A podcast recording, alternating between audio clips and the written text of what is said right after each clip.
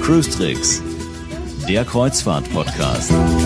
Mit Jerome Brunel aus Horb am Neckar und in München sitzt mein Kollege Franz Neumeier. Servus. Hallo Jerome.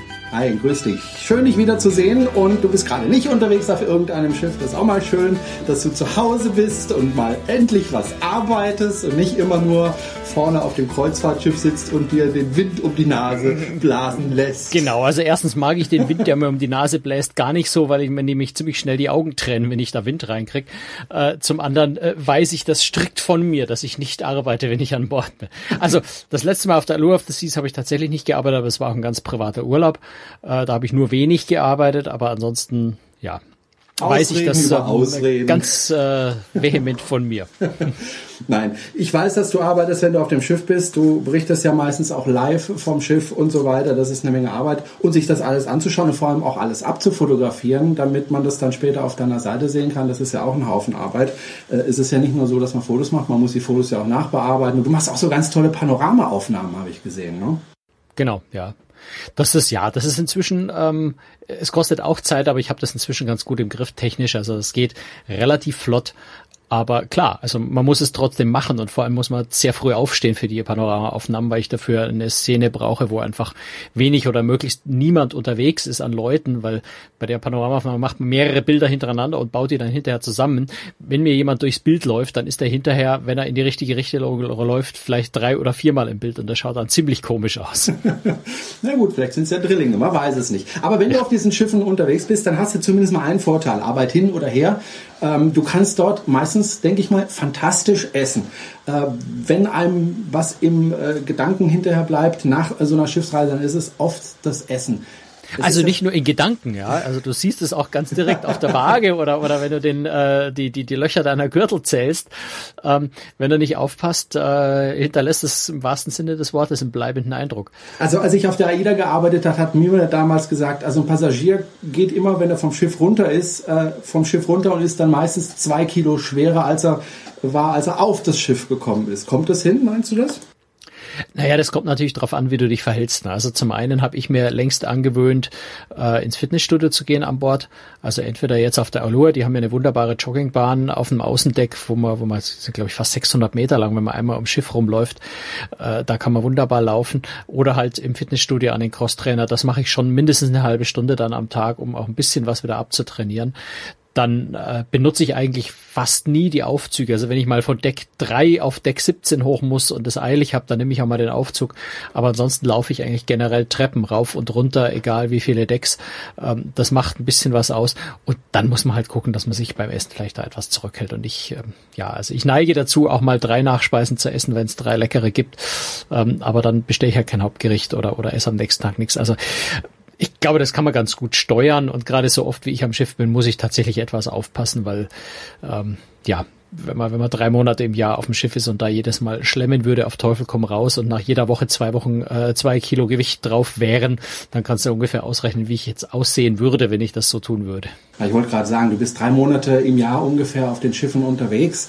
Äh, die normalen Passagiere sind vielleicht ein oder zwei Wochen im Jahr, so der normale Passagier auf dem Schiff. Da haut man natürlich rein, was geht, weil es ist halt auch wahnsinnig lecker und man ist ja im Urlaub und da guckt man jetzt nicht auf jedes Gramm. Aber klar, wenn man wie du sehr viel auf den Schiffen unterwegs ist, wenn du drei Monate da voll reinhauen würdest, dann würde ich dich wahrscheinlich nach einem Jahr kaum wiedererkennen. Vermutlich ja, also wenn, wenn diese zwei Kilo Rechnung stimmen würde, dann hätte ich da quasi so 20 bis 25 Kilo mehr. Nee, das muss nicht sein. nee, muss es wirklich nicht. Ähm, Lass uns mal über die Restaurants auf Schiffen sprechen. Und ich mache das ja schon seit fünf Jahren. Also ähm, allein Oh, fünf wei, oh, Jahre wei, oh, wei. mal 25. Ich würde nicht lustig ausschauen. Ich glaube, ich würde hier nicht mehr ins Man Bild könnte dich passen. rollen. Man könnte dich auf die Schiffe rollen und äh, du würdest wahrscheinlich wie drei oder vier Passagiere zählen. Ähm, lass uns mal über die Restaurants sprechen, über das Essen äh, auf, auf Schiffen. Ähm, was mir auffällt, je größer das Schiff, desto mehr Auswahl hat man eigentlich. Zumindest mehr Auswahl an äh, Restaurants. Stimmt doch. Ja, klar. Also das ist natürlich ist einfach auf großen Schiffen erstens mehr Platz, um einfach mehr Restaurants einzubauen. Zum anderen sind einfach dadurch, dass mehr Passagiere an Bord sind, muss die Reederei auch sehen, dass sie das so ein bisschen äh, aufteilt, weil muss ich jetzt vorstellen, ich habe nehmen wir die Allure of the Seas, äh, 6000 Passagiere an Bord. Wenn ich versuche 6000 Passagiere in zwei Sitzungen in einem Restaurant abzufeiern, müsste die Küche 3000 Vorspeisen quasi innerhalb von einer halben Stunde, 3000 Hauptspeisen innerhalb von einer halben Stunde rausschicken. Das ist schon eine, eine so gewaltige Dimension, dass man versucht, das runterzubrechen in kleinere Einheiten und zu sagen, verteilen wir die Leute lieber, packen wir vielleicht ins Hauptrestaurant nur 1200, nur, unter Anführungszeichen 1200, 1500 Leute rein und versucht den Rest aufzuteilen in 100 ins Steakhouse und, und, und vielleicht äh, 50 in den Mexikaner und, und ein paar buchen den exklusiven Chefstable und ein paar gehen vielleicht in den Burgerladen und natürlich gehen immer viele Leute auch ans Buffet, was immer etwas einfacher zu bedienen ist aus der Küche heraus. Also da ist natürlich zum einen das Ziel, die Leute etwas aufzuteilen, damit die Küchen das besser schaffen können. Äh, zum anderen haben die Leute natürlich auch mehr Auswahl einfach. Und das macht schon Spaß, wenn ich dann einfach mir überlegen kann, wo gehe ich denn heute Abend hin? Will ich lieber Sushi essen oder ein richtig schönes amerikanisches Steak oder will ich vielleicht ein brasilianisches Steakhouse mit, mit Churrascaria oder will ich äh, wirklich einfach nur mal einen Burger oder eine Pizza essen? Wenn ich die Auswahl habe oder italienisch, ist schon, ist schon ganz angenehm eigentlich, ja. Das heißt, wenn ich also äh, viel verschiedene Sachen essen möchte, dann sollte ich auf ein großes Schiff gehen. Also tendenziell natürlich ja, klar, eine Oasis uh, of the Seas, Allure of the Seas, die haben, glaube ich, 27 verschiedene Möglichkeiten, wo ich, wo ich zum Essen gehen kann. Andererseits, äh, wenn ich in Europa 2 beispielsweise nehme, die haben ja auch äh, mehrere Restaurants. Da habe ich einen Italiener, einen Franzosen, einen Asiaten, äh, das normale Hauptrestaurant, das Buffet, also da habe ich auch eine ziemlich große Vielfalt und Auswahl eigentlich. Nicht die ganz große, also da fehlt dann eben der Burgerladen und die Pizzakette und, und, und sowas. Ähm, aber grundsätzlich kann ich schon auch kleinere Schiffe finden, wo ich eine größere Auswahl habe. Tendenziell würde ich aber auf einem kleinen Schiff immer empfehlen, vorher mich zu erkundigen, was für Küche wird gepflegt, weil es kann auch sein, dass ich eben dann mal ein Schiff habe, wo ich äh, ja im Hauptrestaurant drei äh, Haupt, Hauptgerichte zur Auswahl habe und am Buffet liegen eigentlich dieselben Gerichte nur noch mal in Buffetform. Und wenn das dann deutsche Hausmannskost ist, die ich überhaupt nicht ausstehen kann, äh, theoretisch jetzt genommen, äh, dann fühle ich mich da vielleicht nicht ganz so wohl, sollte ich mir ein Schiff suchen, ähm, wo, wo das Essen gepflegt wird, was ich dann persönlich mag. Wie ist das eigentlich organisiert jetzt auf so einem großen Schiff wie, kommst ja gerade von der Allure of the Seas, ähm, werden diese verschiedenen kleineren Restaurants eigentlich beliefert von einer zentralen Küche oder hat wirklich jedes Restaurant seine eigene Küche, seine eigenen Köche? Also jedes einzelne Restaurant hat nicht seine eigene Küche, da wird schon ein bisschen zusammengefasst, aber ja, das wird natürlich aufgeteilt. Also das große Hauptrestaurant, das ja auf drei Ebenen äh, hat ein, äh, soweit ich weiß, eine große oder sind es zwei äh, große Küchen, äh, die über Galley heißen im Englischen, also nicht Küche an Bord eines Schiffs, sondern Galley. Ähm, aber es gibt dann, also wenn ich, wenn ich mir jetzt, bleiben wir bei der Allure, weil, weil ich da gerade war, da weiß ich es im äh, Detail etwas genauer, ähm, ins, ins Coastal Kitchen zum Beispiel gehe, das spezielle Restaurant für die Suitengäste, die haben tatsächlich, das ist auf Deck 17 oben, also sehr weit weg von allem anderen, die haben tatsächlich dort eine komplett eigene Galley äh, nur für dieses Restaurant oder wenn ich das Steakhouse nehme, da wird sogar äh, durch Glasscheibe durch, kann ich sogar zuschauen, wie die Steaks direkt vor meinen Augen gegrillt werden, wenn ich in der Nähe der Küche sitze. Also ja, viele Restaurants haben dann tatsächlich ihre eigene Küche, gerade auch wenn Spezialitätenrestaurants sind, wo bestimmte äh, ausgefallene, speziellere Menüs gekocht werden, ähm, sind die dann entweder eigene Küchen oder wie ich jetzt zum Beispiel bei der äh, Costa Diadema auch gesehen habe, dass eine große Küche aber in Sektionen unterteilt ist, dass also dann äh, ein Bereich einfach ein bestimmtes Restaurant bedient und der nächste Bereich ein anderes Restaurant bedient. Also das ist dann mehr so eine Frage, wie, wie die Architektur des Schiffs dann auch angelegt ist, wie man die Küchen unterbringt. Ähm, aber in der Regel haben Spezialitätenrestaurants dann schon irgendwie ihr eigenes, ihre eigene Küche oder zumindest ihren eigenen Bereich in der großen Galley. Was ich immer wieder faszinierend finde, ist, dass die Köche trotz der widrigen Umstände ja immer schaffen, dass das Essen frisch ist, dass äh, genug Essen da ist, ja, dass da nichts, an nichts fehlt. Wie machen die das eigentlich? Also das, da, da steckt ja eine unglaubliche Logistik dahinter. Teilweise wird das ja in Containern äh, mit Flugzeugen irgendwo hingeliefert, damit es rechtzeitig am Schiff ist. Also der absolute Wahnsinn. Also mit Flugzeugen tendenziell nicht, weil das ist zu teuer. Das wird vielleicht bei, im Ultraluxusbereich äh, kann das sein, dass vielleicht der ein oder andere äh, Flug, äh, Flugmango oder sowas eingesetzt wird. Aber, äh, na, aber per Container, per Schiff ja auf jeden Fall. Äh, das hat zum einen den Grund, dass vor Ort einkaufen oft äh, schwierig ist in diesen großen Mengen. Ja, wir reden ja über, über gigantische Zahlen.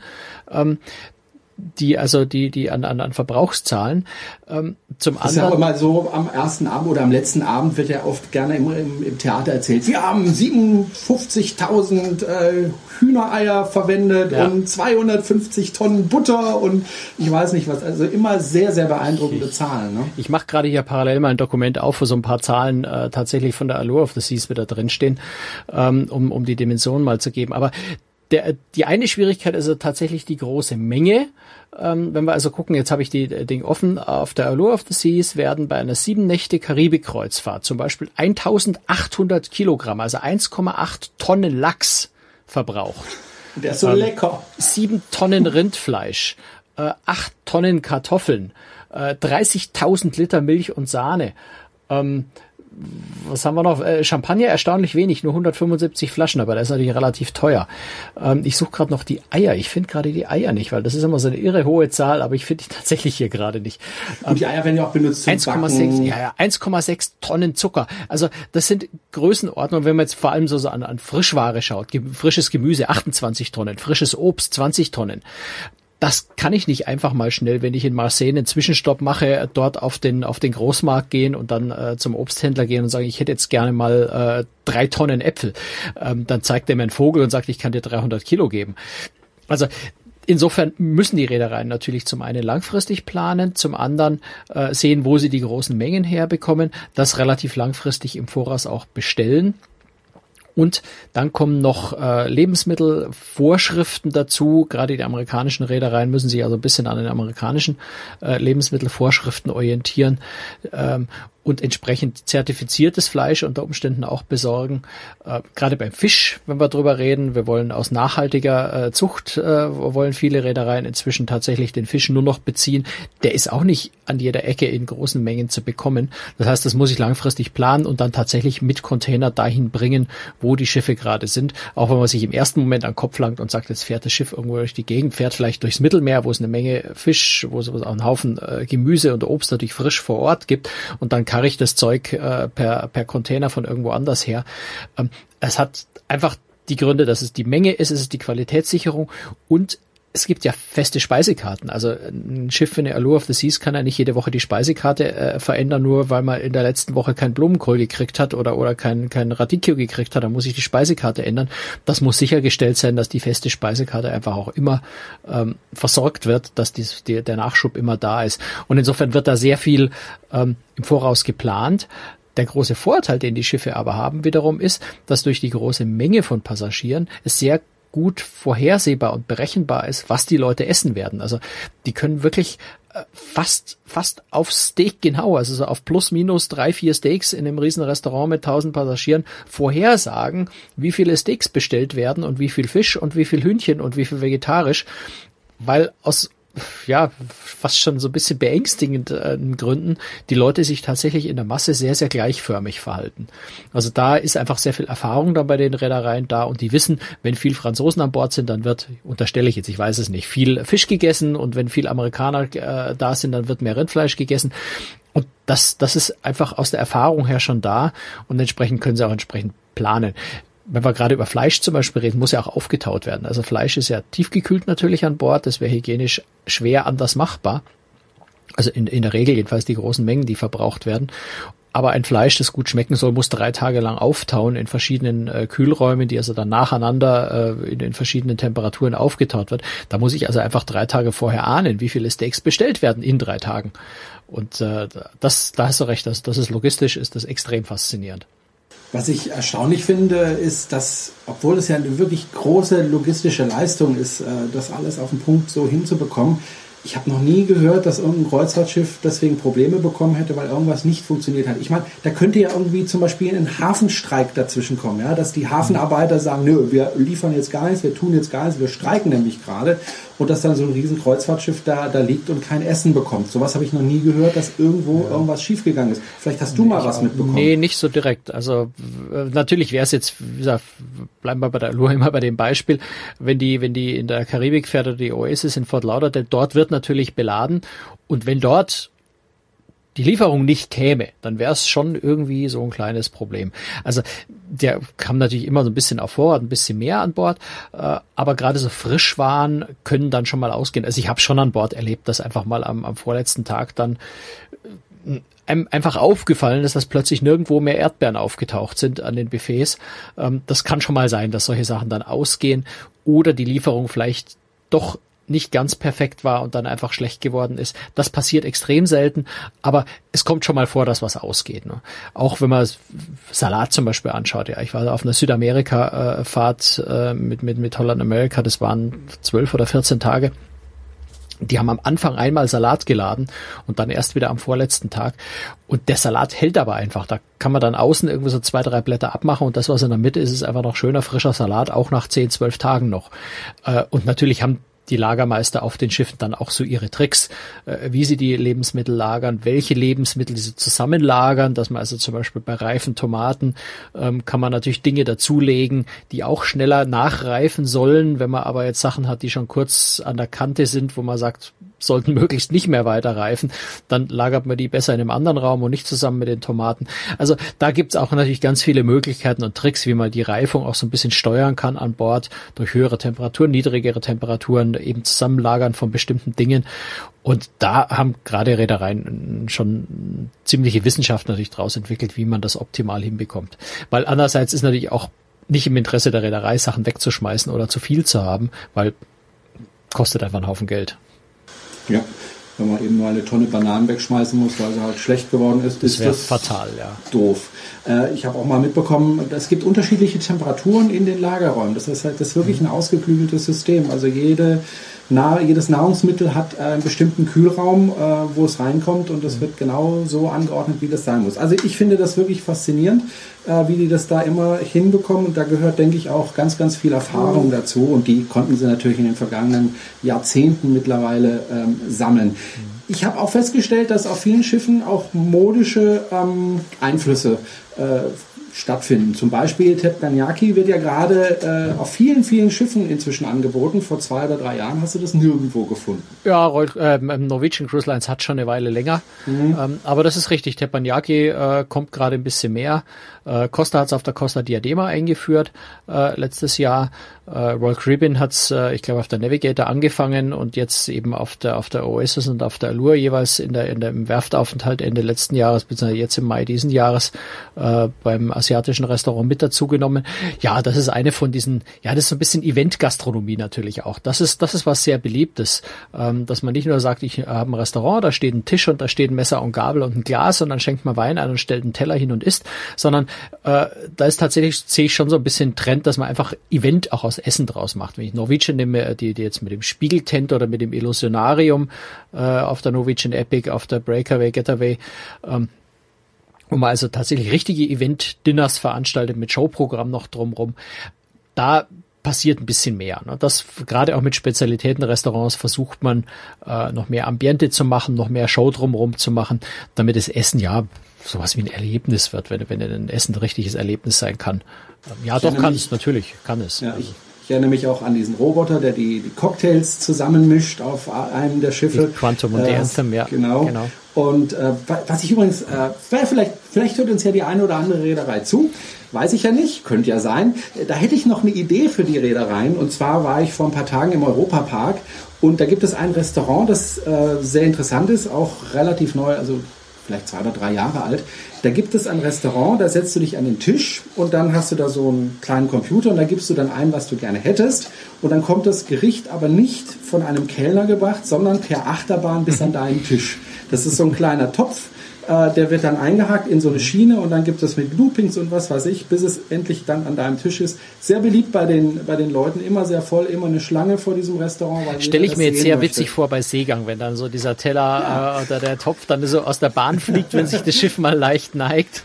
Ja, nee, das ist so gelagert ja. und so konstruiert, dass da gar nichts passieren kann. Also das wäre vielleicht noch eine Idee für so ein Schiff, weil dann spart man vielleicht auch ein Stück weit Personal. Ich weiß ja. es nicht. Ich fände auch ein ähm, Running Sushi ganz witzig, aber das ist ja. ein bisschen hygienisch natürlich problematisch auf, auf einem was Schiff. Ist das Running Sushi? Kennst du, kennst du kein Running Sushi?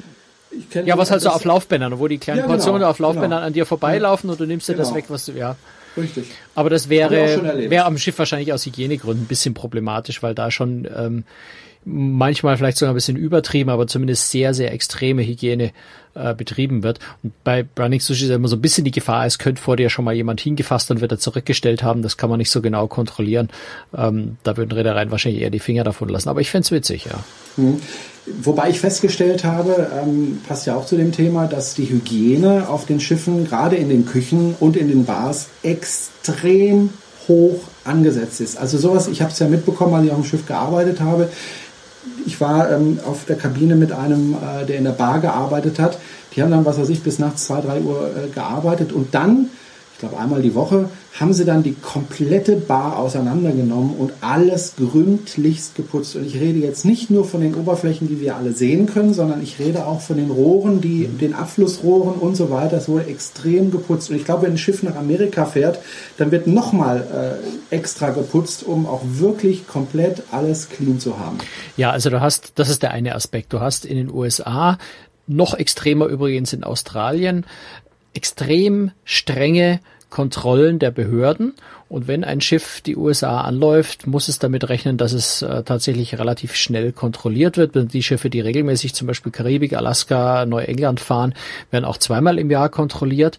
Und äh, die CDC, das ist die Behörde in den USA, die diese Kontrollen durchführt, hat wirklich ultra strenge Kriterien. Wenn da irgendwo am Buffet eine tote Fliege gefunden wird äh, und dann vielleicht irgendwo in der, im, im Restaurant, äh, in, in der Küche noch ein bisschen Fett an der Dunstabzughaube hängt, dann ist man durch die Prüfung schon fast durchgefallen.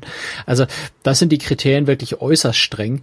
Ähm, wie sinnvoll das ist, nur das so extrem zu betreiben, weiß ich nicht, aber die Amerikaner, die Australier machen das nun mal so, also hat man da gar nicht groß die Wahl als Reederei, man muss sich äh, an die Vorschriften halten und eben diese ganzen Kriterien erfüllen. Ähm, der andere Effekt und äh, Aspekt, und deswegen ist es auch für die Reederei natürlich absolut sinnvoll, auf, auf hohe Hygiene zu achten, ist, auf einem Schiff sind halt einfach sehr viele Leute auf sehr, sehr engem Raum zusammen. Und äh, da breiten sich Krankheiten, die sich äh, über Tröpfcheninfektionen, über, über Schmierinfektionen äh, verbreiten, verbreiten sich halt einfach äußerst schnell und äußerst einfach. Bekannt ist immer der Norovirus, beziehungsweise die, die ganze Gruppe der Magen-Darm-Viren, die einfach sehr viral sind, die sich sehr, sehr schnell äh, verbreiten. Und gerade auf einem Schiff, wo dann einfach ja in einem Aufzugsknopf innerhalb von einer Stunde ein paar hundert Leute äh, dieselbe Stelle anfassen, würde sich sowas äußerst schnell verbreiten. Übers Essen natürlich erst recht. Ja, also wenn wenn der äh, Koch, der den Salat äh, auf die Teller legt, ähm, wenn der da kontaminieren würde, äh, dann würde es natürlich schaffen, innerhalb kürzer kürzester Zeit mehrere hundert, vielleicht mehrere tausend Leute anzustecken. Und das darf auf keinen Fall passieren. Und deswegen muss man extreme Hygiene walten lassen auf einem Kreuz, gerade auf einem Kreuzfahrtschiff, weil ich dort ja eine große Masseninfektion natürlich unbedingt vermeiden will. Einerseits, weil ich die ärztlichen Möglichkeiten natürlich etwas begrenzt sind bei großen Epidemien. Äh, es gibt natürlich Ärzte an Bord, aber die können eher einzelnen Leuten helfen, nicht, nicht 500 oder 1000 Leuten gleichzeitig. Und zum anderen, da ja mit dem Risiko, wenn es eine ansteckende Krankheit ist, habe ich auch etwas das Problem, mit dem nächsten Hafen vielleicht einfach abgewiesen zu werden. Ich darf überhaupt nicht anlegen. Und das wäre es insgesamt. Und, und mal ganz abgesehen, wie unangenehm es natürlich für die Passagiere ist, krank zu sein. Das ist was, was man unbedingt verhindern will. Und insofern Hygiene da ganz, ganz wichtig. Wobei Hygiene auch eine Sache ist, die die Passagiere natürlich berücksichtigen Ich wollte gerade fragen, es gibt ja oft diese Automaten, wo man seine Hand reinsteckt und dann wird die Hand abgespritzt, dann kann man sie sich kurz waschen. Ähm, viele habe ich gemerkt, viele Passagiere benutzen die gar nicht. Ich persönlich habe die immer benutzt und zwar häufig, weil ich mir gesagt habe, das schadet mir nicht und äh, hilft mir. Wie nützlich sind denn diese Automaten tatsächlich? Ist das nur eine psychologische äh, Geschichte, wo die Reederei sagt, guckt ja. jetzt. Hm, also gegen, gegen, gegen, den, gegen den aggressiven Norovirus hilft es nur äußerst eingeschränkt. Also die, die Mittel, die da eingesetzt werden, die normalen helfen gegen Noro nicht wirklich. Ähm, aber natürlich, es ist, es desinfiziert schon. Also es ist eine Desinfektionslösung, äh, in der Regel alkoholbasiert. Und äh, so diese, diese Wald- und Virenbakterien äh, tötet das natürlich schon irgendwo. Aber also es reduziert das Ansteckungsrisiko für, für Erkältungen, für alles Mögliche äh, schon ganz deutlich. Insofern ist es sehr, sehr sinnvoll. Ähm, ich mache mir immer so ein bisschen Sorgen, wie ernst die Leute es nehmen. Zum einen, manche siehst du einfach, die gehen einfach vorbei und, und, und, und verweigern das. Ähm, zum anderen kann ich mir auch vorstellen, dass viele Leute dann äh, weiß ich nicht, vielleicht aus der Toilette rausgehen, sich die Hände nicht waschen, weil sie sagen, ich stecke meine Hand nachher eher noch in das Desinfektionsding.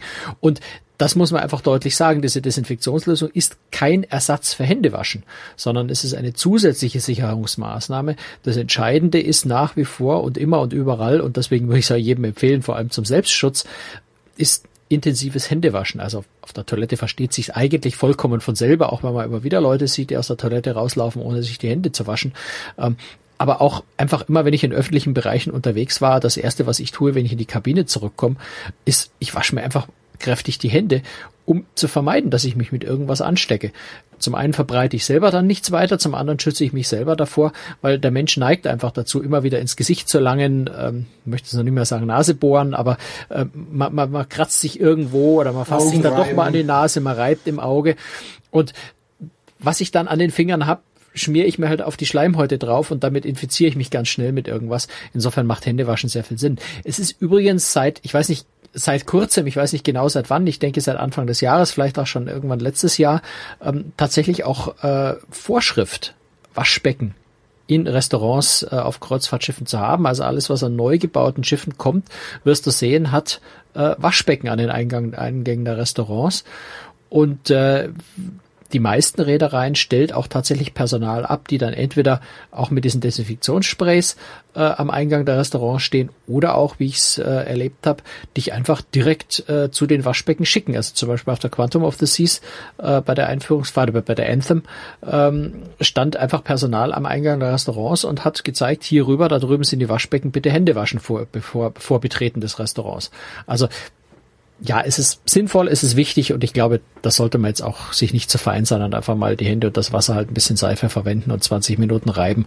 Das tut ja nicht weh und, und hilft wirklich allen. Gut, 20 Minuten reiben wäre vielleicht ein bisschen viel, aber Minuten war jetzt übertrieben. Äh, ich, äh, ich meinte Sekunden. Äh, ich glaube, sinnvoll ist, glaube ich, medizinisch ist 30 Sekunden, aber ähm, irgendwo so in dem Bereich anständig waschen zwischen den Fingern, ordentlich abspülen, abtrocknen. Und während die anderen schon alle essen, stehe ich immer noch da und wasche mir 20 Minuten lang meine Haut weg. Ja, na gut. Ähm. Ähm, Selbstbedienungsrestaurants oder Bedienrestaurants? Was gefällt dir besser? Was äh, denkst du ist für den Passagier besser? Also ich glaube, da gibt es keine eindeutige Antwort drauf. Zum einen ist natürlich die Frage, zu welchem Essen. Ja, also zum äh, Mittagessen bevorzuge ich in der Regel das Buffet es geht einfach schneller. Meistens hat man noch was vor am Nachmittag, äh, möchte jetzt nicht zwei Stunden im Restaurant verbringen und auf, auf den Kellner warten, der mir was bringt. Mittags habe ich es eher eilig möchte ich nicht sagen, aber da mache ich jetzt auch kein großes, äh, großes Essen mit drei Gängen oder so. Da möchte ich einfach was in den Magen kriegen, damit ich keinen Hunger mehr habe und dann auf zum nächsten Programmpunkt. Äh, Frühstück bin ich so ein bisschen hin und her gerissen, also da gehe ich gerne auch mal ins Hauptrestaurant, einfach um in Ruhe zu essen, äh, gemütlich zu sitzen, ähm, sich vielleicht auch mal ich esse ganz gern diese amerikanischen Pancakes, sich die frisch aus der Küche zu bestellen. Alle möglichen Eierspeisen, die sind natürlich besser, wenn ich die frisch im Restaurant machen lasse, als wenn ich sie im Buffet aus der Wanne schon halb kalt und durchgegart raushole. Ähm, da kommt es dann einfach darauf an, wie eilig man es hat. Wenn man jetzt natürlich im Hafen in der Früh um 8 Uhr anlegt und ich bin um 7 Uhr aufgestanden und möchte um 9 Uhr auf meinen Ausflug, dann setze ich mich nicht mehr ins Hauptrestaurant und warte auf die Bedienung. Da gehe ich ins Buffet-Restaurant, nimm mir schnell was und bin schnell wieder raus. Ähm, aber an einem Seetag kann man auch schön mal im, im Hauptrestaurant frühstücken. Da, wo sich die Geister, glaube ich, wirklich scheiden, ist beim Abendessen. Ich persönlich, das ist mein äh, Geschmack, ich setze mich am Abend einfach gerne hin, in Ruhe, lass mich bedienen, habe meine Speisekarte, bestelle meine drei, vier Gänge und möchte auch nicht dauernd aufspringen. Da möchte ich mich mit, der, mit meiner Familie oder mit den Freunden, die am Tisch sitzen, äh, unterhalten. Und da finde ich persönlich ein Buffet furchtbar ungemütlich, weil immer, da, da sitzt dann einer und passt auf den Tisch auf und die anderen gehen schnell ans Buffet. Wenn dann die zurückkommen, dann geht der Erste wieder. Ähm, dann springt zwischendrin wieder einer auf, weil er nochmal Nachschlag holt. Dann rennen alle wieder und holen eine Nachspeise. Und man sitzt nie so richtig gemütlich am Tisch zusammen. Man kann äh, das, das Abendessen gar gar nicht so richtig genießen, weil ständig diese Unruhe ist. Und das gefällt mir persönlich jetzt nicht besonders gut, aber das ist natürlich einfach Geschmackssache. Es gibt auch Leute, die sagen, Essen ist mir nicht so wichtig, ich möchte schnell, äh, schnell hinter mich bringen, äh, möchte in die Show, möchte in die Disco, möchte weiß der Himmel wohin und da möchte ich jetzt nicht eher auf den Kellner warten. Das nervt mich. Äh, kann ich auch verstehen. Für mich persönlich, ich sitze gerne im Restaurant und lass mich bedienen in aller Ruhe. Jetzt ist ja das Essen meistens äh, inklusive auf den Kreuzfahrtschiffen, aber es gibt auch immer wieder Restaurants, wo man zuzahlen muss, also die sogenannten Zuzahlrestaurants. Lohnt sich das wirklich, da reinzugehen oder habe ich eigentlich nicht genug, wenn ich schon in die normalen Restaurants gehe? Ja, das ist natürlich äh, Geschmackssache, ja. Also wenn ich, wenn ich sage, ich möchte richtig, richtig fein und lecker essen, dann gönne ich mir einfach mal auch ein Spezialitätenrestaurant. Aber es ist in der Regel ja so, dass auf den Kreuzfahrtschiffen auch schon das normale Hauptrestaurant einfach eine sehr, sehr gute, sehr hohe Qualität hat. Selbst in, in Massenmarktreedereien, äh, ich möchte jetzt nicht groß Namen nennen, das macht keinen Sinn, aber jeder weiß, äh, dass es natürlich Reedereien gibt, wo das Essen nicht ganz so gut ist. Selbst da auch preisbedingt natürlich kann die Reederei kein so gutes Essen liefern. Wenn ich 500 Euro die Woche für, für eine Balkonkabine zahle, dann kann das Essen nicht so gut sein, als wenn ich 1200 Euro zahle. Ähm, aber selbst da ist die Qualität des Essens eigentlich auch im Hauptrestaurant höher als in den meisten Wald- und Wiesenrestaurants an Land. Und insofern ist die Qualität im Hauptrestaurant eigentlich immer sehr gut. Ähm, wenn ich aber mehr als das noch möchte und richtig toll essen will, dann gehe ich in ein Spezialitätenrestaurant oder wenn ich ein richtig, richtig feines Filet Mignon haben möchte. Das gibt's im Hauptrestaurant meistens nicht. Oder wenn ich Hummer haben möchte, das gibt's da in der Regel nicht. Ähm, oder wenn ich einfach explizit mal äh, italienische Spezialitäten essen will, französische Spezialitäten oder eben Sushi haben möchte, Teppanyaki essen möchte, einfach weil ich dieses Erlebnis auch mal haben will, dann bleibt mir natürlich auch nicht viel anderes übrig, als ein Spezialitätenrestaurant zu gehen und ein paar Euro Aufpreis zu zahlen. Ob sich das dann lohnt oder nicht, muss jeder für sich entscheiden und natürlich auch die Preise anschauen, die sich zum Teil ja nicht, nicht unerheblich unterscheiden. Weißt du was, Franz? Ich habe jetzt richtig Hunger bekommen. Deswegen beenden wir diese. Mir knurrt Folge, die ganze Zeit schon der Magen hier. Folge 107 und äh, geh jetzt was essen. Du vielleicht auch und wünsche dir noch einen wunderschönen Abend. Und wir sehen uns dann, ups, habe ich fast mein Glas wieder umgestoßen. Erinnerst du dich? Folge 100. Bei der Live-Folge direkt Live übers Laptop, das ja. fast übers Laptop geschüttet haben, auch nur fast. Es hat überlebt. Äh, ist nichts passiert. Es hat alles überlebt. Also, ähm, wir sehen uns und hören uns in einer Woche wieder. Wir freuen uns über Ihre Unterstützung. Wenn Sie uns unterstützen möchten, dann können Sie das gerne tun, indem Sie uns weiterempfehlen oder uns bewerten in iTunes oder vielleicht den einen oder anderen Link klicken, wenn Sie eine neue Kreuzfahrt buchen wollen. Das kostet Sie nämlich gar nichts, aber uns bringt es ein bisschen Geld und davon können wir dann die Serverkosten bezahlen, zum Beispiel. Also, unterstützen Sie uns, wir freuen uns und ähm, kommentieren können Sie natürlich auch und vielleicht auch Ihre Tipps, was die Restaurants betrifft, noch äh, abgeben und äh, ja. Ich glaube, ich habe alles gesagt, Franz. Franz, ich wünsche dir einen schönen Abend. Tschüss. Danke dir auch. Ciao, Servus. Ciao.